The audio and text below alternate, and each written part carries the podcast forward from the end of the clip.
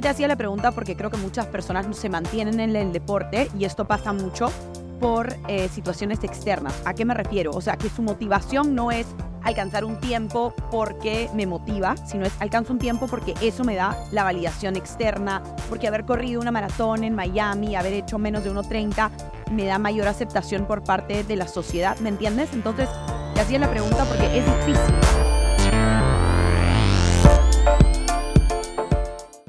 Hola a todos, bienvenidos a un nuevo episodio de Mentorea Podcast. Este es el episodio número 141 eh, y lo he decidido titular de la pista a la profesión, lecciones de running para el crecimiento laboral.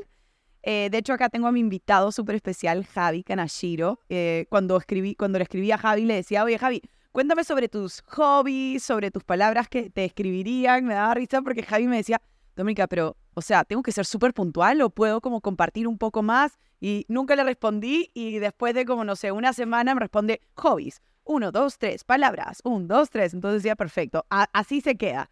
Pero bueno, vamos a escribir un poco a Javi para las personas que no lo conocen. Javi es, bueno, cofundador de eh, Amateur Café, que de hecho es el lugar donde estamos grabando este podcast y estoy comiendo un delicioso protein shake, así que gracias por eso. Eh, bueno, entre, las, entre los hobbies que Javi describe que le gustan, pues está el running, definitivamente, tanto trail como road running. Me gustó mucho las tres palabras que utilizaste para describirte, ¿no? Que fueron el entusiasmo, la perseverancia y la creatividad. Ya nos contarás un poquito más de eso más adelante en el podcast. Eh, y dentro de las cosas pues que has estudiado, hablas de muchas cosas eh, más allá de la universidad, el tema de, los cursos en relación a los temas de negociación. Eh, bueno, ¿dónde vives? Definitivamente donde estamos grabando pues este podcast aquí en Miraflores. Y actualmente, además de ser runner, un super runner, te dedicas a la comercialización de energía a empresas, ¿no? Entonces también vamos a hablar mucho acerca de las lecciones que te trae la parte profesional, porque creemos y de hecho, bueno, yo también contaré algunas anécdotas. Creemos que el deporte es como aislado de la parte profesional. Sin embargo, yo creo que ahora que he emprendido, muchas de las lecciones que saqué de la parte profesional las llevo al deporte y viceversa también. ¿No? Entonces, bueno, en este episodio buscamos explorar mucho el aprendizaje detrás del running y cómo el running finalmente se ve, queramos o no, directa e indirectamente, aplicado al crecimiento laboral y también cómo, de cierta forma, tengo muchas preguntas que nos hicieron a al Forms en relación al balance de vida, ¿no? Que personalmente creo que no existe un balance como tal, es como este vaivén de que vas encontrando poco a poco el, el balance. Eh, pero bueno, bienvenido a Mentorea Podcast, Javi. Gracias. No, gracias por toda la introducción. Este... de hecho, sí, cuando me dijiste que me escriba, creo que eh, prefería ser puntual para ya luego poder explayarme un poco más aquí. Y de hecho, este, bueno, cuando hemos conversado antes sobre cómo enfocarlo, y me mandaste algunas preguntas y me he dedicado a responderlas para tener un poco más claro. Segura. para tener un poco más claro hacia dónde iba este podcast, porque si bien vamos a hablar de running, creo, no es puramente sobre de qué, o sea, digamos, de qué trata el running, sino de qué trata el running con o cómo impacta en la vida laboral. Correcto. Y también en la vida personal. Exacto. Y también creo que muchas preguntas en relación a lo que nos han hecho es como cómo manejas una lesión, la frustración, y creo que todo, todo es como un complemento, ¿no? Tanto la vida profesional se lleva a lo deportivo y viceversa también, pero bueno, vamos a profundizar un poco en eso. Me gustaría iniciar eh, con una pregunta bastante básica, pero probablemente también algo profunda, y es, ¿cómo inicias en el running como tal? ¿Es desde chico? ¿Lo comienzas desde, desde ya grande? Porque muchas personas, incluso en las preguntas, dicen, Javi ha hecho deporte toda su vida, por eso es tan bueno, ¿no? Ah. ¿Cómo, ¿Cómo comienza alguien desde cero a los 40 años? Entonces yo creo que la gente está muy como curiosa en conocer cómo es que inicias en el running, ¿no? Entonces cuéntanos un poquito sobre eso. Sí, a ver, eh, mi background deportivo no es el running definitivamente. De niño he nadado, eso sí. Eh, no a un nivel demasiado competitivo, o sea, compitiendo en el colegio y demás. Pero luego, después de salir del colegio, he dejado de hacer deporte por lo menos desde los 17 años hasta los 20... ¿Qué habría sido? ¿26 años?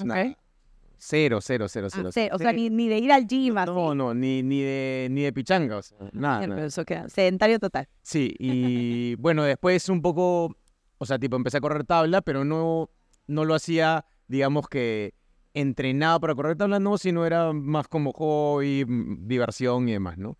y comencé a correr en el 2018. Ujú. Bueno, sí, inicios del 18.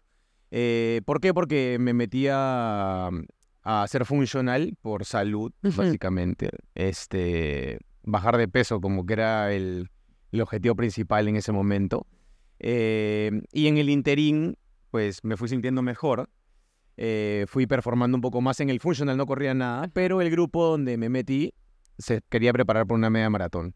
Y literal lo único que yo corría era la vuelta de la manzana que te hacen hacer para el calentamiento en el 200 funcional. ¿no? Sé, 400, o no sé, Ajá. lo que fuese, un par de vueltas. Y bueno, con- este, por presión, en verdad, porque yo igual no quería correr la media maratón, pero bueno, suficiente presión entre, no sé, 20 personas dijeron, no, ya, y me hicieron escribirme ahí, ¿no? Antes de salir de la clase estaba inscrito. Ah, bueno. Era para la media maratón de Lima del 2010 2018, Ok. que era un mayo, ¿no? Ajá. Igualito. El- y ya está. Y bueno, y en el interín, pues entrenando con ellos, porque salía a correr con ellos, no había un plan de entrenamiento ni nada por el estilo. Eh, fuimos a Pachacamac a hacer trail. Y el trail me gustó muchísimo más que lo que hacíamos en la pista que salíamos a correr en el malecón. Entonces me metí al Endurance Challenge que era en marzo, Ok. antes de la media, a 21K igual. No sé por qué, pero bueno. 21K. Corrí el 21K.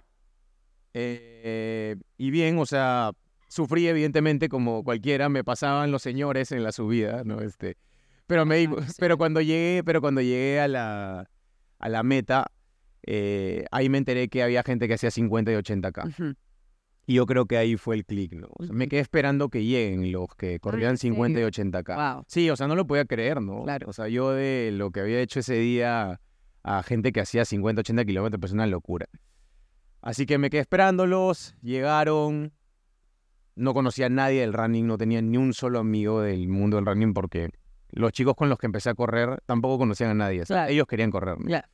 Y eh, así es como comenzó todo y de ahí corrí la media maratón de Lima, incluso hasta me lesioné en el interín en el que... Porque seguro le metiste a una, Evidentemente. una hora treinta en... No, no, no, no, no, no, no, no, no, no, debu- no, de hecho no, este, eso siempre me, me preguntan si Claro. debuté así con una hora treinta y no, debuté con dos horas cinco. una Ok, hora cinco. escuchen por favor, a dos horas sí. Dos horas cinco.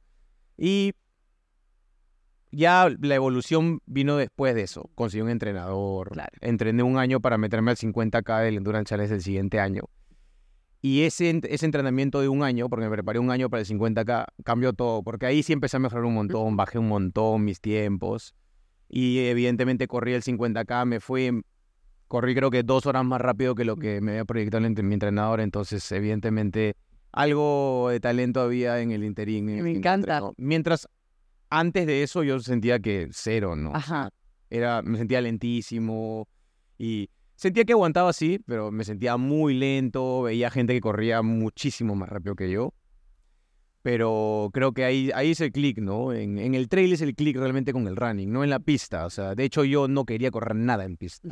¿Y ahora te dedicas a los, o dirías 50-50 o, o, o más? No, ahora me dedico yo creo que al un 90% a la pista. La pista. Sí, o más. a- creería- el año pasado ha sido casi el 100%, ¿no? Sí, o sea, le he encontrado un gusto a la pista que no encontraba antes, pero es un, un gusto no a, no sé cómo decirlo, no a disfrutar el running en, en la ruta, sino a disfrutar el performance. El perseguir maratón. tiempo. Sí, el performance del maratón me parece más medible que el del trail. Y eso, eso me gusta. Claro, porque la pista es como, o sea, el trail finalmente tiene Es- muchos factores. No lo puedes medir. Exacto, Es muy difícil. exacto. Y, y me da curiosidad, Javi, desde los 17 dejas de hacer deporte hasta los 26, ¿qué, qué, qué onda? O sea, ¿te peleas con el deporte? ¿Te dedicas a juerguear? Sí, o sea, yo lo que me desencantó de la natación definitivamente fue la presión, la presión de mis papás. O sea, mi papá fue seleccionado nacional de natación y evidentemente quería que lo que hagamos, o sea, que hagamos el deporte que él hacía y que performemos, ¿no? Y, yo no performaba, entonces quizá ahí comenzó todo, ¿no? Ajá. N competencias hasta decir basta y no ganaba ni una, entonces creo que a nadie le gusta perder todas las Es verdad, competencias, es verdad. Entonces creo que de ahí, de ahí viene el desencanto del deporte. Sí me gustaba hacer deporte, evidentemente, pero ya cuando entras a la universidad y, y no sé, pues sales y todo el tema del estudio y salir con los amigos, ya te olvidas de todo. ¿no? No, no fue mi realidad, por eso te pregunto, ¿no? Claro. Porque, porque, claro, yo al revés, o sea, yo comienzo a los 17 a hacer, no, no a los 17, como a los 13 a hacer natación y recién debuto cuando tenía como 17, 16, o sea, como gano mi, mi primera medalla bolivariana Ya. a esa edad. Y claro, toda la gente en la, en la universidad juergueaba, se dedicaba como a salir y yo- a mí me veías como tonta durmiéndome a las 8 y levantándome a las 4 y media por cuatro años seguidos, ¿no? 11 sesiones a la semana. Y claro, y sí entiendo un poco este me cansé de la presión, pero yo te diría, en mi caso, por ejemplo, me cansé de la presión que la sociedad me ponía a mí, ¿no? A los 24 años, 25, me comenzó a como... O sea, a, a la gente ya me conocía como Doménica la deportista. Yo hacía triatlón, hacía natación casi 10 años y luego triatlón 5 a nivel competitivo también. Eh, entonces ya la gente era como Doménica la triatleta, Doménica la medalla bolivariana. Entonces me, me comencé a como confundir con, oye, soy mucho más que solo eso. Y me, me cansé. O sea, me cansé que la gente le dijera a mi mamá como, Doménica, Doménica la deportista. ¿Cómo va Doménica la deportista? Es como, pero Doménica es Doménica, no es la deportista, ¿me entiendes? Claro. O ¿cómo va la, la medalla bolivariana? Y es como, soy más que solo eso. Por eso te hacía la pregunta como, ¿por qué onda con haberle dejado tanto tiempo? Porque muchas veces pasa eso. Yo desde los 25, 20 24, 25 que dejé un poco el triatlón, no, por completo, eh, o sea, me ha costado mucho regresar a querer el deporte de la forma que lo quería antes, ¿no? Que también es eso. Y ojo, no fue por ni un tipo de, un tipo de performance, porque mi último performance quedé top 15 en el mundial, en mi categoría. Entonces yo diría, oye, mayor motivación para el siguiente quedar top Claro. 5, ¿no? Como, eh, como em, Vladi, que tiene 40 años y es como top 3 del mundo 20 años seguidos, creo. Pero a, a mí fue un tema de presión. Entonces, claro, me identifico mucho contigo porque tu presión viene de la familia y mi presión viene de la sociedad, de identificarme únicamente con este rol de deportista que me llegó a cansar. Claro. Yo creo que el. O sea, e- en mi caso, como te digo, o sea, si probablemente si hubiese ganado algo o hubiese performado, la carrera de la natación hubiese sido más larga, ¿ya? Estoy seguro que sí, pero eh, en el running, eh, especialmente en el trail, encontré algún tipo de performance que sí, o sea, que, que me atrapó, ¿no? O sea, me di cuenta que podía, tipo, performar algo más que lo, o, de- o digamos, podía sentirme mucho más eh, competitivo que cuando me sentía en la natación, ¿no? En la natación, o sea, me sentía cero competitivo y aquí era como, oye, recién has comenzado y no te va tan mal, entonces parece que puede ir por ese camino, ¿no? Claro. Entonces, eso yo creo que a cualquiera lo atrapa a mejorar. Sí, No definitivamente. ganar la carrera, definitivamente, pero mejorar y ver que mejoras, alcanzar distancias más largas, que era mi objetivo en ese momento. Y este, yo desde que comencé, o sea, desde que conocí que había Ultra Trail, sí, como que definí, definí que corría, quería correr unas 100 millas y eso era, sí o sí lo iba a hacer. Me tome el tiempo que me tome y como yo estaba dispuesto a correr años, porque ya me gustaba, dije, bueno, lo que me tome lo voy a hacer, ¿no? Me tomó cuatro años llegar a eso. Igual que a mí una medalla bolivariana. Cuatro, años. Y sabes qué me pasó, o sea, después de las 100 millas, me desencantó el... el- Ah, sí.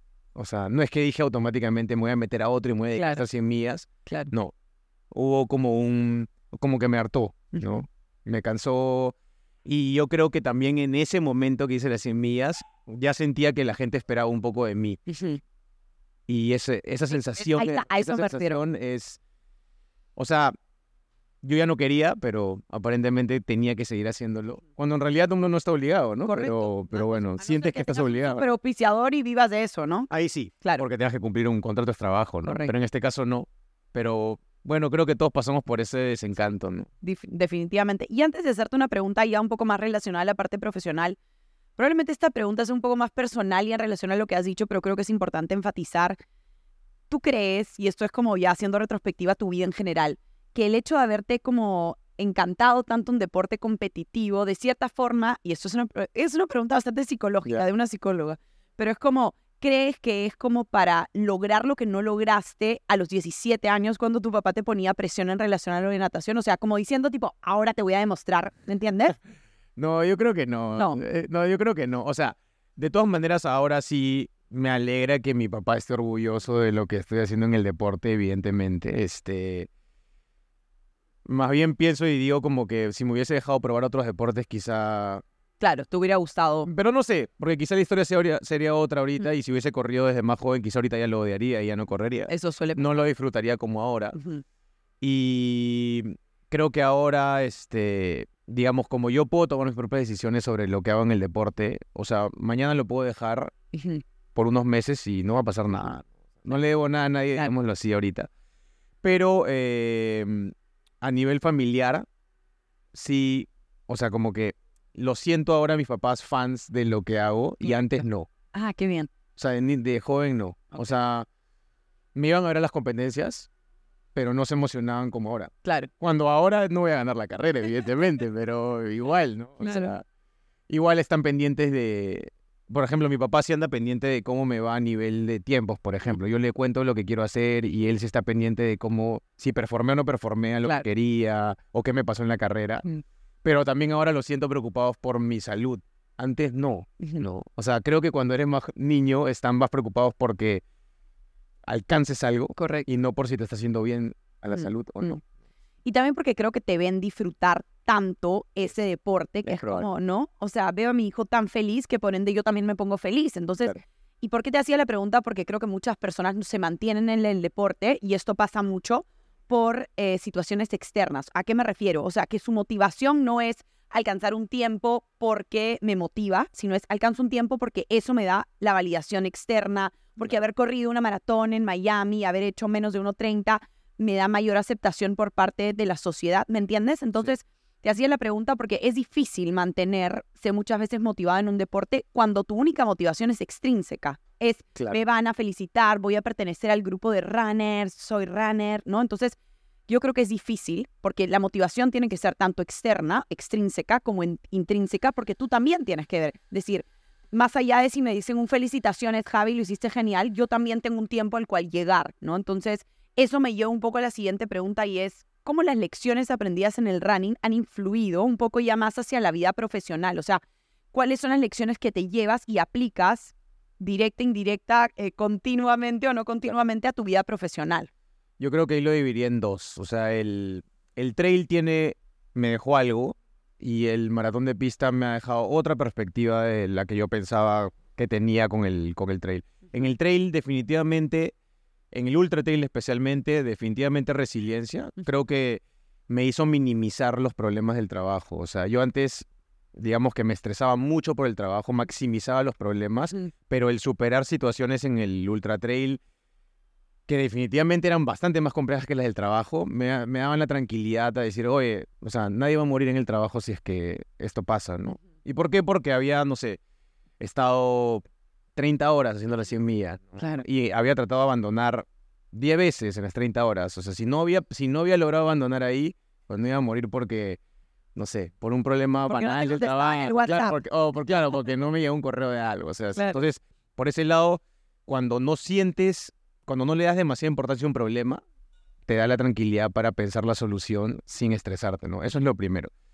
Lo otro es que, en, eh, y en el maratón de pista, eh, he aprendido que cuando eres, o sea, la consistencia sin necesariamente obtener resultados de corto plazo te puede llevar a un gran resultado de largo plazo en el maratón. Entonces, eso hace que en el trabajo a veces no quiera tener victorias todos los días, sino si me marco una meta de acá seis meses y tengo que trabajar todos los días para alcanzarla, soy mucho más paciente que antes, ¿no? Antes andaba desesperado por brillar en el trabajo todos los días, hoy no. Hoy sé que si, si es a fin de año, es a fin de año, pero son pequeños pasos que hay que dar para llegar a, a ese objetivo de fin de año. ¿no? Correcto. O sea, esa mentalidad de cortoplacista probablemente ya no la tienes. No, para nada. Claro. O sea, claro, entrenar para una vaina que te demora 30 horas, o sea, Y no solo eso, sino, o sea, por ejemplo, en el maratón, especialmente en el maratón de pista, o sea, entrenas 16 semanas para ejecutar una carrera, en mi caso, por ejemplo, en menos de 3 horas. Entonces, y solo hay una oportunidad, ¿no? Entonces, o eres preciso o fallas. Pero cuando fallas, hay otras oportunidades. Eso también me lo ha enseñado el maratón. En el trail, por ejemplo, en las 100 millas, yo decía, oye, ¿cuándo voy a volver a meterme 30 horas acá? O sea, en cambio en el maratón de pistas que bueno, acabó la maratón y Claro. bueno, habrá otra maratón de acá unos 3 o 4 meses y puedo volver a prepararme y Claro. voy a hacer. o sea, ¿y eso significa que te pones más nervioso para el ultra trail que para la maratón o no necesariamente? No, yo creo que es, me- o sea, para el maratón eh, me da mucho más Sí. nervios que el ultra trail. Sales a un ritmo en el que es mucho más cómodo. eh, si algo falla, te da mucho tiempo de arreglarlo. En el maratón fallas y ahí quedó. ya está, Sí, ahí se acabó la carrera. claro, claro. Sí. Ahora, yo salgo en el maratón sabiendo que es así, sabiendo que si fallo, Claro, en algo. Se te cayó el gel y la fregaste. No, eso, eso creo que es algo que puedo superar, pero sé que, no sé, eh, no controlé el ritmo en los...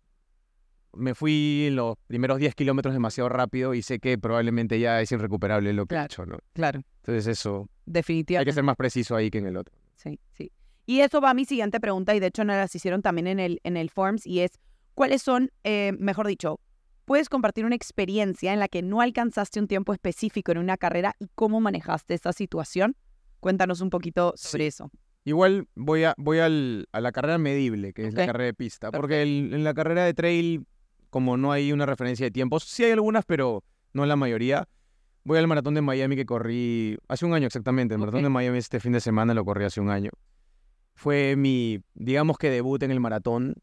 ¿A, a qué le llamas debut para Debut que porque yo ya había corrido, yo había corrido un maratón de pista, pero lo corrí, digamos, entrenando trail. Entonces, mi debut preparándome 16 semanas para un maratón. Yo debuté en el maratón de Lima y fue horrible, con tres horas y media. Y en Miami, eh, yo venía muy entrenado. Ok. Ah, hice un ciclo de ocho meses. Es larguísimo. No corrí ni una sola carrera en ocho meses. También es importante. Este, ocho meses con ciclos de velocidad, ciclos de maratón. Creo que probablemente era la mejor forma que he tenido. Ni siquiera ahora creo que cor- corría como corrí en ese momento. Y aún así no corrí el tiempo que quería en Miami. Me, ahí sí me presioné muchísimo. Creo que me puse expectativas altísimas. La gente tenía expectativas altísimas de mí también. Eh, como era mi primera carrera entrenada después de hacer el Ultra Trail, aparentemente tenía mucho endurance, entonces parecía que iba a performar increíblemente y no tomé en cuenta N factores y bueno, yo quería correr debajo de 250, corrí 252, igual fue un buen debut a nivel de tiempo. Desde, o sea, desde 3.30 nunca había bajado la... no, a 252 de frente, pero, Qué bravo eres. pero cargaba un montón de expectativas, cargaba un montón de expectativas que uno se inventa en verdad, eh, yo creo. No, escúchame, uno se inventa porque yo en triatlón hice 5.30 mi primera carrera y la segunda, que era seis meses después, quería bajar las 5 horas, ¿me entiendes? Es, sí, o sea, ahora, los números no mienten también y tenía grandes entrenamientos que decían que podía correr mucho más rápido. Entonces, eh, bueno, cru- crucé la meta en 2.52 amargo porque quería correr bajo 2.50. Eh, no tenía ni idea de cómo había quedado en la carrera, solamente, o sea, eh, solamente quería olvidarme de la carrera. Recuerdo clarísimo que me salió una ampolla, me quité las zapatillas caminando descalzo en Miami. Este, me encontré con Okari, que está acá. Este, y ella me dijo, oye, pero ido increíble. Y yo, pucha, no, no sabía cómo decirle que no, ¿no? Porque ella sabía que quería correr debajo de 250. Pero, eh, y luego, o sea, digamos, vimos resultados. Había quedado a nivel amateur quinto, que era un gran resultado. Entonces dije, pero en ese momento no lo podía interiorizar, o sea, no podía lidiar con no haber logrado. Es que eran, fueron demasiado tiempo entrenando Sí. para eso. Entonces, al siguiente día recién pude pensar en frío y entender que en verdad se había hecho una buena carrera y que no había tomado en cuenta los factores externos, Ok, ¿Cómo cuáles? como el calor, Ok. Como el estrés que me estaba llevando encima porque según yo iba a hacer un super debut. em, y digamos que esa, esa, ese no lograr ese tiempo y eso de pensar en frío después, me enseñó creo que ahora cuando voy a correr un maratón, yo sé a lo que voy, ¿no? Pero cuando voy a partir y veo que la temperatura está, no sé, 10 grados por encima, ajusto mis expectativas antes de partir. Y ya no salgo como, oye, si no cruzo la meta en el tiempo, me voy a morir. No, Claro. ya no. Entonces hago una carrera mucho más inteligente. Exacto. Y, o sea, esa gestión del- de la frustración que aprendí ahí en Miami, definitivamente la llevo al trabajo siempre. O sea, un montón de veces no logro en el trabajo lo que, lo que me he propuesto o no llego a los números que me hubiesen gustado.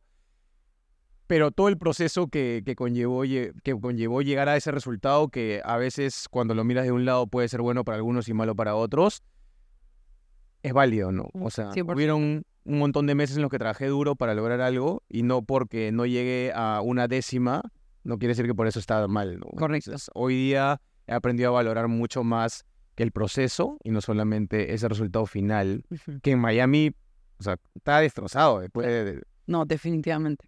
O sea, sí te entiendo porque me ha pasado muchas veces. De hecho, 17 carreras de 73 y después de 6 carreras logré bajar las 5 horas, ¿no? Entonces era como una frustración constante y también, o sea, me entrené, no, no 8 meses, pero probablemente 6 y también sin salir, sin carreras, nutrición, nivel de grasa 9%, o sea, O sea, uno dice como todo lo que he sacrificado. Claro.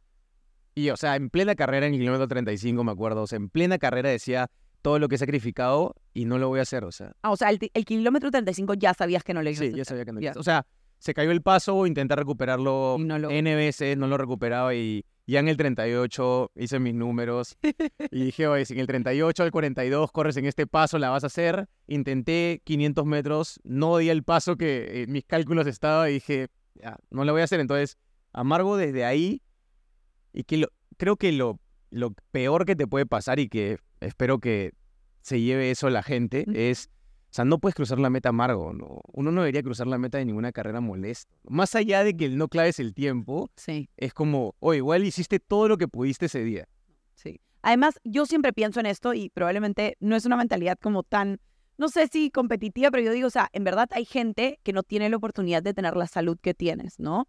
Eh, hace poco pasé un tema familiar con mi papá de enfermedad, entonces digo como ahora la valoro más que nunca. O sea, el hecho de... Y de hecho, yo, le- yo te quería contar un pequeño como, yo antes era súper competitiva, una competencia insana, pero o sea, a un nivel, te voy a contar una mini anécdota antes de pasar a la siguiente pregunta y es, o sea, al punto de que estaba, estábamos peleando en 50 libre ir al Mundial Junior, y yo sabía que la chica con la que estaba al costado mío era como que yo la ganaba por una centésima, me ganaba por una, terminamos el 50 libre, yo la gané, agarré, me acuerdo, el, el partidor, pasé por, por, como por debajo del de Andreville, la miré y le dije, ahora quién te gana, pues. O sea, y yo después decía, Claro. "Oiga, no puedes llegar a ese nivel de competencia tan insano. O sea, felicítala, felicítate tú también. Era un nivel, pero así, odioso, ¿no? Y, y claro, yo le en la parte deportiva a, yo castigaba muchas veces a mi cuerpo por X, comía de más o me engordaba y, y no realmente disfrutaba el deporte, ¿ok? Cuando llegué a un nivel muy competitivo. Y luego ya paso a un nivel menos competitivo en el triatlón, igual de competitivo, no tanto, tanto, tanto como la natación. Y creo que ahí me enamoro de nuevo del deporte, después me desenamoro porque me lesioné absolutamente todo el cuerpo. Y hoy en día he recuperado ese amor por el deporte. Creo que entendiendo que mover el cuerpo no solamente es tener cuadraditos y estar fit, sino también implica como estar sano a nivel de mental, implica agradecerle al cuerpo por todo lo que puede hacer. O sea, te pones a pensar, correr 100 kilómetros, 50 kilómetros, o sea, es algo que no muchas personas tienen la dicha de poder hacer, ¿me entiendes? Entonces. Si no haces este zoom out a todo, a, todo este aprendizaje que tienes constantemente, probablemente te pierdes de mucho de disfrutar porque tu cabeza está en un tiempo, porque tu cabeza está en ganarle al de la izquierda, al de la derecha. Entonces yo creo que eso no se puede perder. Por eso es importante luego, después de cada carrera, hacer este zoom out a la vida y decir, ok, no hice el tiempo, pero ¿qué aprendizaje me trajo cada carrera? ¿no? Y, y finalmente la vida son etapas. O sea, hay etapas en las que vas a poder entrenar mucho más, que era mi etapa de natación triatlón. Y hoy en día soy mamá, entonces tengo otras prioridades también. Hace poco me escribieron por Instagram y me decían, Doménica, ¿cuándo vas a regresar a ser Doménica la triatleta? Y era como, no, vamos de nuevo con ese, con ese hashtag, ¿no?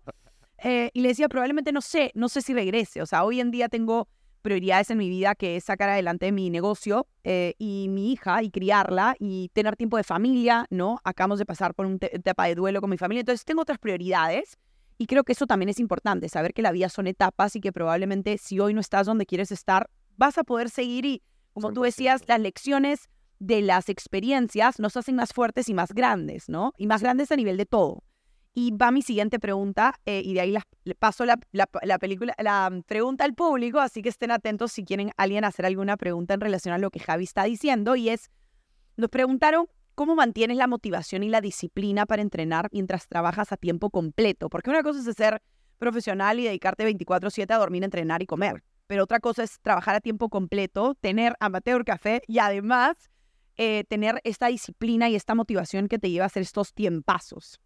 Sí, a ver, eh, motivación creo que es bien esporádica. Este, tengo mis etapas en las que estoy muy motivado y entreno feliz todos los días. Tengo mis etapas como ahorita, en este momento, en el cual este, estoy que la busco todavía, no, no la encuentro. Igual salgo a entrenar, no la encuentro. Creo que me apoyo en los amigos eh, para poder seguir entrenando. O sea, quedar con amigos es algo que, que me ayuda mucho a seguir pegado un poquito a la motivación de correr. Eh, pero de motivación no se puede vivir, ¿no? Eh, disciplina, eh, yo creo que la, o sea, la fórmula para poder encajar un trabajo full time y bueno, emprender, trabajo full time y correr, es hacerlo en horarios fijos, ¿no? O sea, y definir horarios también, ¿no? O sea, justo es algo que hace poco hemos reformulado en mi casa. Me encanta. Eh, pero, Cuéntanos. o sea, digamos que eh, si es que yo voy a correr, vamos a ponerlo así, todas las mañanas y además quiero ir al gimnasio y eso es tres veces a la semana, ponte, eh, yo me tengo que organizar. O sea, si yo tengo que salir a las cuatro y media de la mañana para ir al gimnasio y luego correr, pero ese día tengo que, no sé, sacar a mis perros, por ejemplo, o ayudar a hacer el desayuno, lo que fuese, este, bueno, esas son mis responsabilidades. Entonces ese día no me puedo quedar conversando con mis amigos después de correr, pues tengo que regresar a mi Me casa. ¿no? encanta, te tienen. Sí, sí, sí. este, No, por ahí está la pero, Muy bien. pero no, de verdad, o sea, y, y de verdad, ¿por qué? Porque uno anda, o sea, si no lo haces todo como parametrado, no te da el tiempo. Correcto. ¿ya? Y cuando no te da el tiempo y empiezas a abandonar los entrenamientos, y ahí se acaba el proceso para mí, ¿no? O sea, si es que la única manera de dar resultados en el deporte es la consistencia. Correcto. Y si es que no eres consistente, y la única manera de ser consistente es entrenar o adecuar tu vida a los horarios que te entregó la vida. O sea, digamos, yo a mi trabajo, que voy presencial todos los días, pero no home office, y tengo que ir, no sé, siete u ocho horas, este, tengo que ir, ¿no? O sea, no es que yo me voy a salir del trabajo para entrenar porque Claro. ese día no corrí en la mañana y me quedé dormido. O sea, si ese día me quedé dormido, bueno, eh, antes me torturaba y ahora lo tomo como, bueno, descansé bien ese día. ¿no? Correcto. Qué, qué- qué buena mentalidad. Y a- ven, Y, y a veces, o sea, a veces si lo puedo recuperar en la noche, bien. ya, Pero si no lo puedo recuperar en la noche, no, no pasa nada. Ya me di cuenta de que no pasa nada. Antes andaba, qué importante. pensaba que un día sin entrenar, ya, ya todos los que estaban entrenando eh, me iban a ganar ese día. ¿no? Claro. Que Esa es la mentalidad, sorry, pero la gente que recién inicia, esa es la mentalidad que tienen. Yo he hecho 15 años de deporte competitivo, a pesar de solamente tener 30, y literalmente yo decía, ah, la fregué, ya la del costado me va, me va a ganar, y te juro que las veces, Javi, que me tiraba a los entrenamientos y me iba a conversar con una amiga y tomaba café el día siguiente, me entrenaba y me decía, pero ¿qué se ha metido? ¿Qué te has metido? Yo cansa, eh, descansar y estar con amigos, que es algo que a veces dejamos de lado por tener mucha chamba, dejar como eh, no sé, la parte social, la parte de amigos, ¿no? Y es tan importante encontrar este como balance, si queremos llamarlo así. Pero finalmente esto que dices de la disciplina es demasiado importante porque hoy en día, a ver, yo no tengo ni un objetivo cerca. Bueno, acá mi primo me dirá, este, Paracas y probablemente gana Claro. el 73 de triatlón de Ironman, que me decía, de la nada, es como voy a dar a luz y ya, ganas esta Claro, vaina. claro. No, calma, calma. Pero no tengo nada tan a corto plazo y sin embargo creo que lo que me motiva hoy en día es mover el cuerpo por salud, para tener más energía, para darle tiempo a mi hija. Entonces tengo disciplina y al igual que tú, o sea, hay días en los que digo, no hay forma que entrene y es como que, no, Ménica, lo vas a hacer. Claro. Porque no es lo voy a hacer porque quiero ganarle a alguien, es lo voy a hacer porque esto genera un efecto dominó en mi vida, mis famosos no negociables, que he buscado no negociables en mi vida que todos me dan un efecto dominó sobre otras áreas de mi vida. Entonces, hoy en día yo creo que si le das un foco distinto eh, y te propones no negociar ciertas cosas en tu vida, pueden tener- puedes tener grandes cambios, ¿no? Entonces, bueno, por ahí un poco va la cosa. No sé si aquí el público presente, que bueno, no, no se ve mucho en cámara, o no se ve en cámara, pero tenemos público presente, tengan alguna pregunta que quieran hacernos en relación al running, a la vida profesional de Javi, aprovechar. ¿O siguen pensando? ¿Hay alguna pregunta por hacer? ¿Están pensando? Ya, ok. Vayan ahí formulando sus preguntas. Pero mira, yo, yo en el interín les digo algo, o sea, por ejemplo, un ejemplo así clarísimo que creo que le pasa a todos, este, todos los años. En el verano uno tiende a tener más vida social y evidentemente por eso, pues, puedes dejar de entrenar algo, ¿no? Entonces, yo creo que lo que, lo que funciona, yo he decidido, por ejemplo, este año no abandonar mi vida social en el verano, Ok. ¿ya? Ya, ¿Eso lo- ya lo hice varios implica? años. o ¿Qué sea, implica no abandonar tu vida social en el este, verano? es decir, voy a ir a la playa, y si hay que salir el sábado, voy a salir el sábado. Ok. ¿no?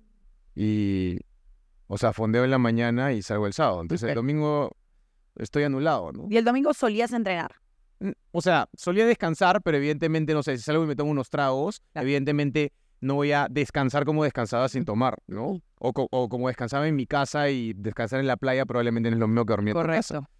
Eh, incluso fondear en la playa no es lo mismo que fondear aquí donde todo está controlado, donde puedo ejecutar un entrenamiento increíble y probablemente correr solo también allá.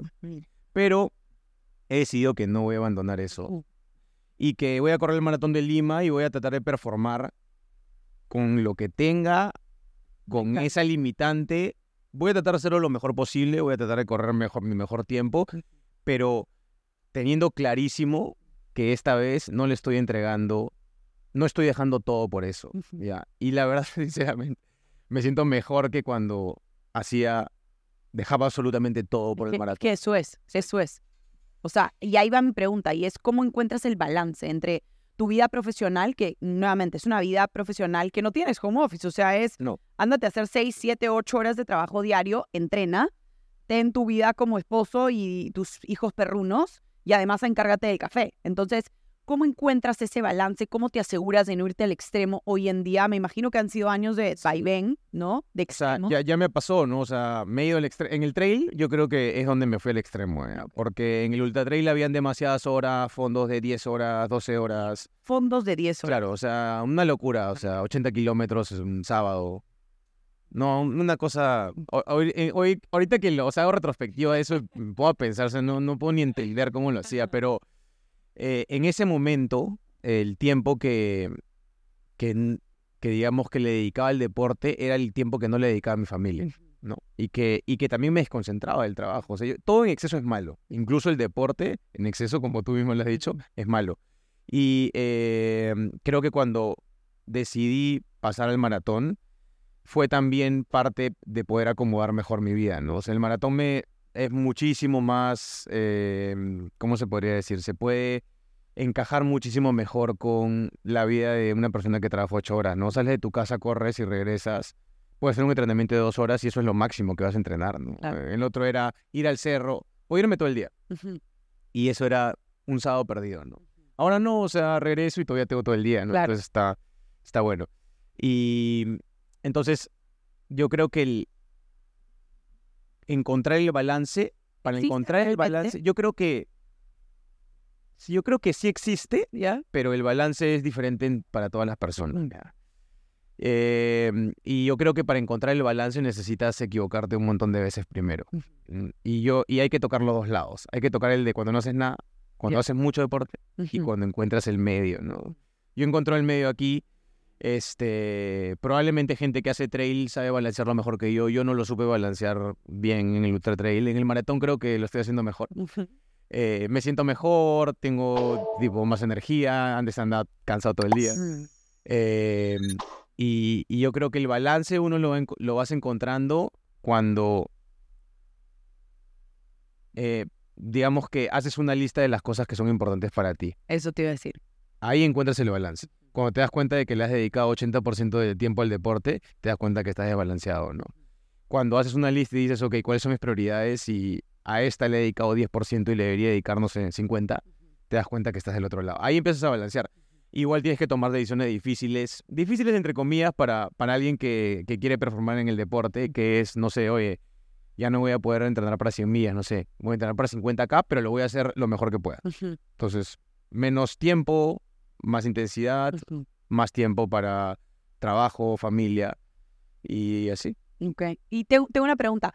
¿Tú crees que la gente que no ha llegado al extremo aún puede decir, digamos, ya toqué fondo, hoy en día eh, quiero encontrar este balance? ¿O sientes que sí necesitas tocar fondo para lograr este nuevo balance o finalmente en saber qué es, qué es realmente balance en tu vida? Yo creo que no, yo creo que no. Yo, yo soy bien, o sea, es una persona así como que bien obsesiva, entonces creo que por eso es que toco los fondos. Pero no, yo creo que no es necesario. O sea, creo que uno se puede dar cuenta con, no sé, con un par de fines de semana te puedes dar cuenta de que lo estás haciendo mal, ¿no? Este, en mi caso no es así, o sea, tiendo a como que obsesionarme con algo y lo hago, tratar de hacerlo lo mejor que pueda. O sea, incluso al, al nivel de que, en algún momento te lo he comentado, ¿no? Que, o sea, yo puedo ver running, o sea, personas corriendo sin audio. O sea, o sea el audio Es es... una locura. O sea, yo veía triatlón Ironman Kona y la gente como gritando, parlantes, y Javi literalmente podía ver un- una persona dar vueltas y estar así. Claro, o sea, haciendo series en la pista atlética y van saliendo los números. Entonces, como a ese nivel de, de obsesión, ¿no? O sea, y a mí, o sea, no es como la gente corre, pero le sigue gustando el fútbol y ve los partidos de fútbol y todo. No, o sea, me gusta el running y yo veo maratón, sigo a los maratonistas, veo sus entrenamientos en Strava, sé cómo van, o sea, sé cuánto tiempo proyectan para su próxima carrera, sé los tiempos que corren en 5, en 10K, en 21. O sea, o sea, así como a la gente le gusta el fútbol, a mí me gusta el running de verdad. O sea, literalmente en 24 horas nunca te desconectas de running. No, no, a mí me gusta, por ejemplo, o sea, por ejemplo, cuando en el, en el rato libre soñando trabajo, en rato. no, el, el- el rato libre de trabajo alguien ve, escucha una canción en YouTube, ¿no? Y yo, yo veo como que entrenamiento así de atletas en, en track, me gusta el cross country, o sea, deportes que casi nadie ve aquí, Ajá, porque no se practican. claro, tampoco. claro. Eh, por eso, o sea, entonces, como me gusta tanto, disfruto hacerlo. Y creo que, creo que por ahí va. O sea, a mí, en lo personal, me gusta muchísimo, tipo el running, no solo hacerlo, sino también consumirlo. Correcto. Aquí se consume poco running en este país. Sí. Eh, en Estados Unidos se consume muchísimo running, ¿no? A nivel desde el colegio, universidad y todo, ¿no? Entonces, creo que por eso allá hay mucha más gente que lo practica también. ¿no? Y, y ojo, ahí yo quiero como creo que enfatizar algo y es el tema creo que mucho del apoyo de la parte del gobierno, porque una de las razones por las cuales yo dejé la natación era porque al mundial no llegamos con el presupuesto y X, para ir a Dubai teníamos que pagar, no sé, me invento, 2.500 dólares por persona y había gente que tuvo que como vender pan con pollo para poder recaudar y hay gente que se quedó y yo decía, la gente con talento, o sea, la gente que tenía muchísimo talento que no fue conmigo a Dubái, era como no puedo creer, o sea, que se pierda talento simplemente porque el gobierno no designa como, ¿me entiendes? Al deporte como natación, que todo se va al fútbol, ¿no? Entonces, al final yo también va, creo que muy relacionado qué nivel de motivación tienes ya cuando eres alguien que se dedica a eso, porque también, o sea, tú dices, me puedo sacar la mugre, puedo clasificar un mundial, pero si no tengo auspiciadores o no tengo al gobierno apoyándome, o sea, ¿quién soy? ¿Me entiendes? Y o- ojo, nosotros tenemos unos runners brutales aquí en Perú, Claro. y, y, y también a veces digo como que, oye, ¿cuánto impulso podríamos darle? Más, o sea, más impulso y la gente seguiría rompiéndole. Entonces también creo que no vivimos el nivel de running o no respiramos tanto running No. acá porque no hay tanto apoyo, o sea, porque hay carreras, pero bueno, cada vez más, eso sí hay que, hay que eh, aplaudir. Sin embargo, creo que no al punto de Estados Unidos. O sea, Estados Unidos tú tienes una lista, Miami, cinco carreras en un día, 5K, 21K, eh, Orlando, Florida, ¿no? Entonces, Total. Creo que por ahí va. Eh, pero bueno, acá tenemos una pregunta del público, entonces vamos a, a escucharla para ver eh, cómo Javi tiene para responder. Eh, sí, ¿se escucha? Sí, te escuchamos. Sí, eh, Javi, eh, creo que estarás de acuerdo conmigo que cuando uno empieza a correr, eh, abundan los errores. Uno a veces se sobreentrena, hace mil cosas que son un desastre y termina probablemente desencantándose del deporte porque se lesiona o se frustra o lo que sea. Si tú pudieras volver atrás y hablar con el Javi que recién está empezando a correr o que recién está inscribiéndose en sus primeras carreras, ¿cuáles tres consejos o qué cosas le dirías para evitar de repente los errores que te tocó vivir a ti? A ver, yo siempre digo, digo esto, no sé si. No sé si está bien o mal, lo que fuese, pero yo no cambiaría absolutamente nada del proceso que seguí porque mm, eh, creo que me, me ha hecho encontrar el, tip- el deportista que soy hoy día. eh, Este, el equivocarme hasta decir basta cuando comencé ha hecho que hoy día tome mejores decisiones. Pero si algo, si algo recomendaría eh, es buscar un entrenador de todas maneras. ¿ya? Algo que yo no hice al inicio fue eso, este, buscar un entrenador que no solamente que haya estudiado, sino que haya corrido también, para que pueda entender el proceso que tú estás siguiendo. Porque si es un entrenador de deportistas de élite, jamás va a entender el proceso de un deportista amateur, ¿no? Entonces, eso es uno. Eh, dos, yo diría que recomendaría que no se obsesionen tanto con el running eso te lleva a lesionarte generalmente. ¿ya? Eh, y yo, como ya les he contado ahorita, sí me obsesionaba, entonces evidentemente quería mejorar rápido y, me lesionaba. Y número tres es respetar todos los procesos. Yo también cuando comencé no respeté los procesos, o sea, de frente, como te digo, quería correr una ultra y no había ni corrido maratón. Eh, y respetar los procesos hace que cuando cu- cruces la meta de lo que te has propuesto, realmente, se- te- realmente te termines enamorando del running y no desencantando, que es lo que generalmente podría pasar cuando cruces lesionado. Y dices, oye, nunca más lo voy a volver a hacer porque esto acá me hace daño, ¿no? Si lo haces bien, no te debería hacer daño. Y ni- sin importar la distancia, sin importar la velocidad tampoco. Eso. Me encanta, me encanta. Bueno, ahí gracias, gracias por tu pregunta, muy buena.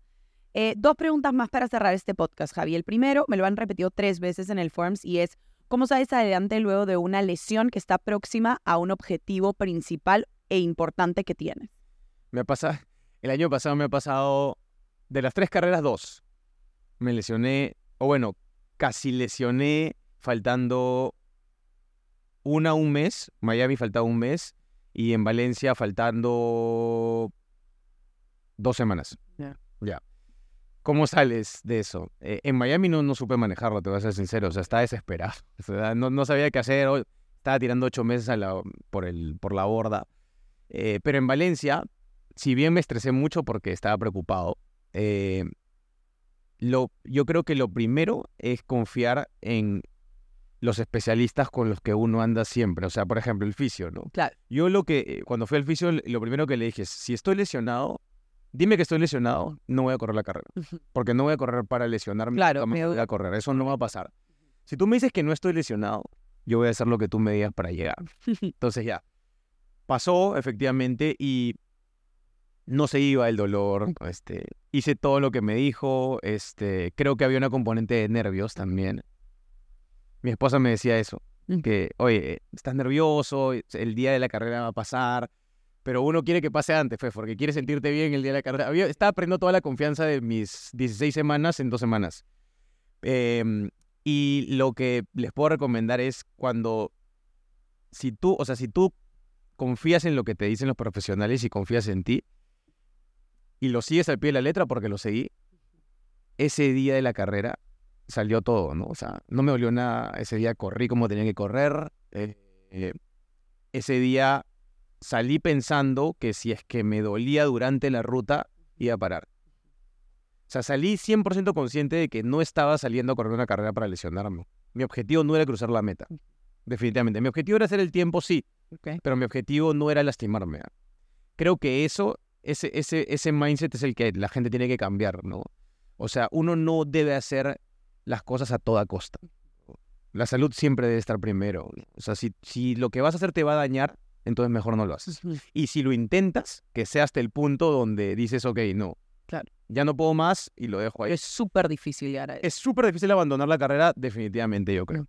Pero, o sea, si tú sales sabiendo de que existe la posibilidad de abandonarla, es más fácil. Claro, sí. Pero que si tú sales decidido a cruzar la meta, no la abandonas. Te rompes. Sí. Cruzas roto. Sí, es verdad. Cruzas Sí me ha pasado, sí me ha pasado. O sea, yo, por ejemplo, en las 100 millas, de salí decidido a cruzar la meta. Y cruzar la meta, crucé la meta a pesar de que me caí y que no debí seguir. Y crucé la meta porque era mi objetivo de vida y lo quería hacer. Claro. Este, pero es- estuve luego como dos meses sin correr porque, o sea, terminé de- roto, roto, roto, roto, o sea, terriblemente, ¿no? Pero eso es, ¿no? O sea, hay que abandonar un poco ese, Ese mindset. ese mindset de yo- Todo nada. yo todo nada o, o yo lo puedo hacer. Claro. A veces que no lo puedes hacer. Sí, es verdad, es verdad. Y de hecho, yo tengo una anécdota como, no, no, sé, no sé si diría similar, pero parecida en algún punto. Eh, yo me desgarré la cadera al punto de tener que operarme eh, seis meses antes del Mundial de Sudáfrica, que era un mundial que yo estaba buscando un top 15 a nivel mundial. Entonces eh, me lesioné y el fisio me dijo, pucha, Mónica, no vamos a poder correr esos seis meses, haz aquarunning. Me acuerdo que era invierno Ya. y no encontraba ni una piscina en todo Perú que no, o sea, que no tocara el piso, ¿ok? Entonces tenía que ponerme esta boya gigante y como que correr, hacer mis series, porque tenía un entrenador mexicano que era un loco de miércoles, hacer series en wetsuit tipo agosto, en Lima, un frío terrible, ¿no? Eh, pero bueno, lo hice.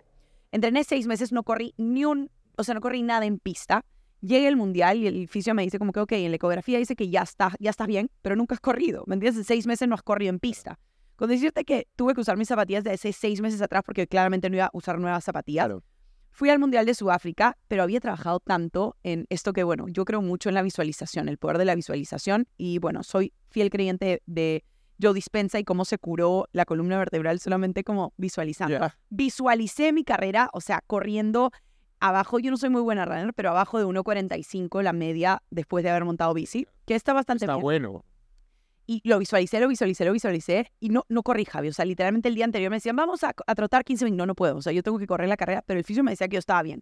Entre la visualización y mi trabajo de aquarunning, o sea, logré el top 15, corrí en 1.38 sin haber corrido seis meses, solo aquarunning.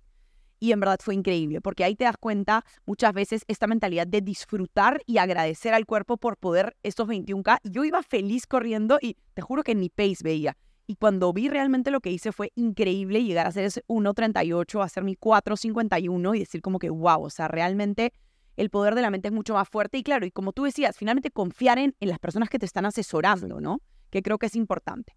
Bueno, para finalizar este podcast tengo una última pregunta y es, ¿qué tres fortalezas y qué tres oportunidades de mejora crees que todavía tienes? O bueno, las oportunidades de mejora por mejorar, ¿no? A nivel de running y estas fortalezas que crees que ya sea siempre te han acompañado en el running o como persona en general o has desarrollado a través de estos años pues en el running.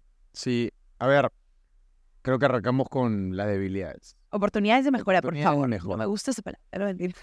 Yo creo que ser más consciente de eh, las cosas, o sea, digamos, ser más consciente de lo que tengo que mejorar. ¿ya? Y no correr por correr. Ser más consciente de lo que tienes por mejorar. Sí, o sea, quiero decir, eh, yo identifico un problema o algún profesional del deporte identifica un problema que tengo y prestarle la, o sea, la importancia que realmente amerita, a pesar de que eso implique que te haga correr menos, por ejemplo. Eso es una de las cosas. Eh, dos, tengo que seguir mejorando en el orden. En Orden a orden a nivel incluso de estructura del día. Ok. Como por ejemplo dormir un poco más.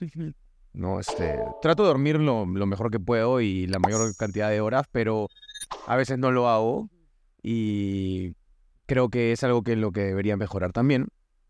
Em, ¿Y qué más? Sí, yo creo que es eso, o sea, entre orden y organización es algo en lo que me gustaría seguir mejorando. Y en fortalezas, yo creo que no sé cómo, no sé cómo se dice eso, pero el yo soy sufridor absoluto en la carrera. ¿Te ¿no? encanta el sufrimiento? Sí, soy sufridor, o sea, como, como, o sea, yo podría, o sea, puedo correr una carrera sin disfrutarla ni un segundo, ¿no? ¿Y, ¿Y cuál es tu motivación en eso? Sí, el tiempo nomás. El tiempo. Sí. O sea, un 10K, por ejemplo, Ya. nunca corrí un 10K en mi vida, ¿Nunca? pero no, de hecho voy a correr el 7.5 de Santa María este fin de semana. ¿Ya? No estoy en el fitness para correr 7.5 ni 10K definitivamente, pero lo voy a correr lo más rápido que pueda. Ujú. Este. Y esa carrera no la voy a disfrutar, pero ni del. Ni de los primeros 100 metros. Me Estoy convencido. Cero con respecto a no lo voy a disfrutar. No lo voy a disfrutar. Pero si logro eh, correr a mi paso de 10K Ujú. de antes en esa carrera, lo voy a disfrutar muchísimo. Cuando Ya. cruce la meta. Ok. O sea, voy a disfrutar el resultado. Ujú. Ya. Eh, pero en el maratón o en las distancias largas, sí disfruto el, o sea, disfruto el running. Claro. Entonces, eso es Una Eso es- una fortaleza. Esa capacidad de sufrir. 100%. Sufridor. 100%. O sea, puedo no estar en mi mejor momento, pero voy a ir al límite todo el rato. Eso sí. Qué increíble. No, no tengo esa capacidad. Eso. eh, y dos, yo creo que soy muy consistente. ¿Puede ser una fortaleza? Sí. Muy consistente cuando me propongo algo. Eh, si digo que voy a salir por, por un tiempo, seis meses antes, estoy muy lejos de ese tiempo. Ahorita, por ejemplo, para lo que quiero correr en Lima, estoy lejísimo de lo que quiero correr en Lima. ¿Cuándo es Lima? En mayo. Ok. Estoy muy lejos, o sea, los números dicen que estoy muy lejos. Pero soy consistente y no me desespero y sé que un mes antes o tres semanas antes de Lima puedo estar en la forma para correr lo que quiero. Si no estoy, voy a correr con lo que esté, pero tengo esa paciencia y esa, digamos, esa perseverancia para llegar a ese momento y ejecutarlo. ¿Y qué pasa? Y yo creo que la otra sería disciplina. Sí. He encontrado mucha disciplina. No era disciplinado, pero he encontrado disciplina en este proceso. Es un músculo, personalmente. creo. Sí. Y, y eso, o sea, yo creo que eso es parte de lo que te decía de sufrir. O sea, mentalmente soy muy fuerte. O sea, a veces físicamente no estoy, pero ese día, el día de la carrera, la mente puede más, ¿no? O sea, si digo que voy a salir ese paso, me siento cómodo ese paso. No sé cómo, pero salgo, lo ejecuto y el final, siempre tengo algo en el final. O sea, siempre tengo algo más. A pesar de que esté destruido, siempre tengo los últimos 400, 800 metros del maratón, los tengo ahí. O sea, n- hasta ahorita, ni siquiera en Miami, he corrido un maratón donde no haya podido correr más rápido el último kilómetro que el promedio de los anteriores. O sea, y es porque mental, eso es mental ya. Ajá. O sea, el final del maratón es 100% mental, no hay nada físico ahí. Está todas las personas que corren un maratón, no importa la velocidad, están destruidos al final. Mm. Si logras rematar, es porque mentalmente estás preparado para afrontar el último kilómetro. Ujú. Y yo salgo, yo salgo en las carreras pensando en eso, en el último kilómetro. Por eso los primeros 21 se me pasan volando, Claro. porque estoy concentrado en el final. Pase lo que me pase, remato el final y eso me mantiene tranquilo, ¿no? Indiferentemente de cómo haya salido la carrera, remato el final, estoy. Me encanta, me encanta y, y creo que comparto mucho esta mentalidad de la fortaleza y personalmente para todas las personas que nos están viendo, creo que, y, y son vehementes en el deporte actualmente, yo, te, yo les diría como consejo final, tiempo al tiempo, porque una de las cosas que yo he aprendido después de 15 años a nivel casi que profesional es la experiencia también te lo dan los años, o sea, también te da que las cosas no salen como tú quieres, también te lo da las experiencias en carrera, o sea, luego de 10.73, te puedo decir que o sea, el onceavo, por ejemplo, yo físicamente estaba, o sea, out, out, out, out, mentalmente demasiado fuerte. Y es gracias a, ese, a esa mentalidad fuerte que yo te decía, ¿cuánto vas a hacer en, no sé, 90K? Eh, probablemente 230. ¿230? Pero si no estás entrenando para 230. No, es que yo sé, o sea, yo sé lo que tengo que hacer, porque ya sabía exactamente cuánto tenía para meterle en la, en la natación para luego llegar a unas piernas en 2.30 y bueno, y finalmente correr a 1.45, que no soy muy buena runner. Entonces, ya al final también te lo da la experiencia y los años. Entonces, yo creo que mucho de lo que nos dices, Javi, también son años de experiencia, ¿ok? No es esta vehemencia de la noche a la mañana, sino es mucho esta palabra, y yo me quedo con esta de disciplina y consistencia, que la tienes que tener con los años y son etapas en la vida, que vas a tener, como hay etapas en la vida que te vas a poder dedicar mucho más al deporte y priorizar de repente menos a la familia, pero tú tienes que finalmente darte cuenta y tomar conciencia si eso es lo que realmente quieres y te hace feliz. Probablemente a alguien de tu derecha le haga y a alguien de tu izquierda no, pero ese constante comparar es finalmente lo que a veces nos logra como no encontrar ese balance deseado. En decir, ¿por qué Javi es feliz dedicando 80% al deporte y 20% a su familia y yo no soy feliz dedicándome 50-50? ¿No? Entonces creo que va mucho Sí. por ahí. Sí, yo también creo que el, o sea, ahora tendemos mucho como a compararnos todos, ¿no? Para mí no está mal compararse en cuanto a, mi- mientras te compares con personas que están al mismo nivel que tú, ¿no? O sea, si tú te estás comparando con, o sea, digamos, tienes un amigo que, vamos a poner cualquier cosa, corre el maratón en 2.30, oye, yo no estoy en, ahorita en capacidad de correr en haces 2.30, ¿no? 3.15, ¿no? Claro, o sea, no estoy en capacidad de correr en 2.30, entonces esa persona está descartada de mi Correcto. comparación. O sea, me parece muy bueno, lo admiro, pero no, o sea, jamás me compararía con él. Pero sí está bien compararse para mí con personas que están a tu nivel, porque eso sí te empuja a mejorar, ¿no? O sea, yo tengo un grupo de amigos que corremos similar, tiempos similares, y me sirve muchísimo competir con ellos. O sea, Claro. me encanta competir con ellos. Incluso en Valencia perdí contra ellos, y, pero me encantó perder contra ellos. ¿no?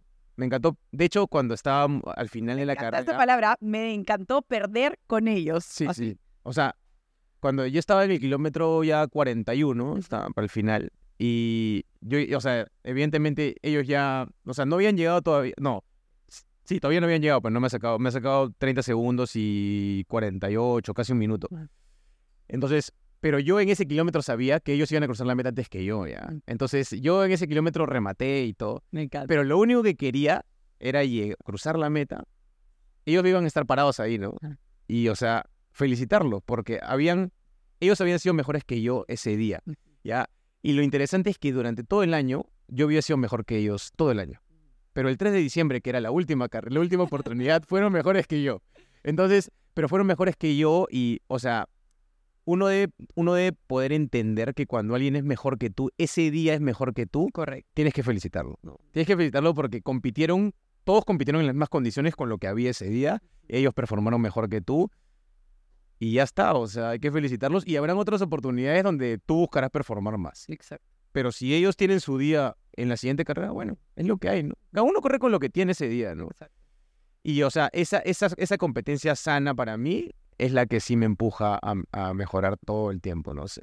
Mirar cómo van ellos, ver, ver qué tiempos corren Ver qué hace- ver qué hacen, ver qué no hacen, entender que todos tenemos vidas diferentes también y trabajos diferentes y que yo no voy a poder probablemente tener la disciplina que tiene uno de ellos porque, bueno, tiene un nivel de disciplina distinto, o sea, no lo voy a poder ejecutar, estoy bien con eso. Mm. Y otro, siendo más joven, mucho más talentoso, mucho más rápido que, que nosotros dos. Ese es, su- ese es, digamos, su asset, ¿no? O sea, su asset es ser más rápido que nosotros, nuestro asset es tener más experiencia, como tú lo dijiste. Correcto.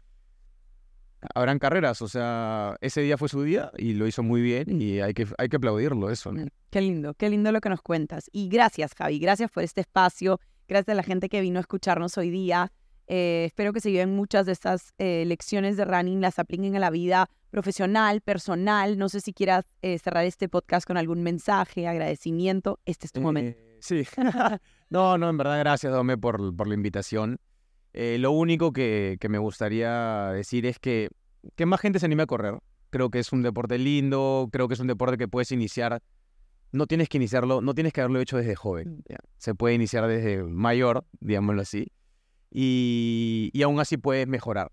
Creo que el running te permite mejorar, o sea, verte mejorar, a diferencia de, por ejemplo, deportes como el fútbol, donde lo único que, lo único que significa mejorar es ganar el campeonato. En el running todos los días puedes mejorar. Y eso es, eso es lo bonito. Me gustaría que más gente lo practique, que más gente lo comparta y también que, que, que, que digamos que esas ganas de competir no nublen la mente de las personas. Eso lo va a hacer mantenerse mucho tiempo en el running. No dejen de disfrutar. No dejen de disfrutar el running. El día que lo dejes de disfrutar, date una pausa, deja de correr y reencuentra el running de otra manera. Yo, por ejemplo, lo he reencontrado más en amigos que en el performance per se. Yo ahorita, después de Valencia, he tenido que reencontrarme con el running y lo he reencontrado así, compartiendo con los amigos, yendo a hacer series de velocidad con ellos cuando no me tocan a mí, acompañándolos a sus objetivos. Eso te, me ha vuelto a enamorar del running en estas últimas semanas, que de repente es algo que había perdido un poco después de la carrera. A veces corres la carrera, tienes el tiempo y dices Sí. como ya, ¿qué sigue después de eso? no? Correr más rápido, sí. Sí. Pero ¿cuándo? Mm. Creo que eso es algo que me gustaría que la gente se lleve, ¿no? Disfrute del running con sus amigos. Sí. Yo me llevo mucho de lo que dices de finalmente son etapas, o sea, son etapas y hay que disfrutarlas y, y, y finalmente eso, disfrutar cada etapa y no saber que va a durar para siempre, o sea, es como un proceso, ¿no? De crecimiento continuo. Sí, y, y también, o sea, no le tengan, yo creo que es algo que hoy día hay mucho, mucha controversia sobre eso, en que, oye, si pienso en un tiempo, no disfruto. Yo creo que eso no es así, o sea, yo creo que está conectado. El running es numérico. Entonces, no puedes no pensar en un objetivo de tiempos. Eso no existe. ¿ya? El que dice que esa es su filosofía, en mi opinión, se está engañando a sí mismo. Porque, ¿cómo te mides? ¿Cómo mides la mejora si no mides el tiempo? Eso no quiere decir que por eso no disfrutes. ¿Ya? Y lo que yo decía de, no, de que yo en la carrera sufro todo el tiempo y que no disfruto, pero yo disfruto los seis meses de entrenamiento Claro. muchísimo, o sea, muchísimo, much- disfruto muchísimo los fondos y juntarte con amigos después del fondo, eso lo disfruto muchísimo. El día de la carrera, el día de la carrera, performo. Claro.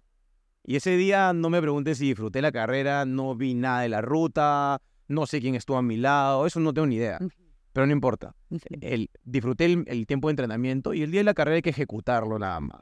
Entonces, hay que disfrutar el proceso. Ese proceso que disfrutamos tiene números adentro, tiene números adentro, pero también tiene amigos y también tiene compartir muchísimo.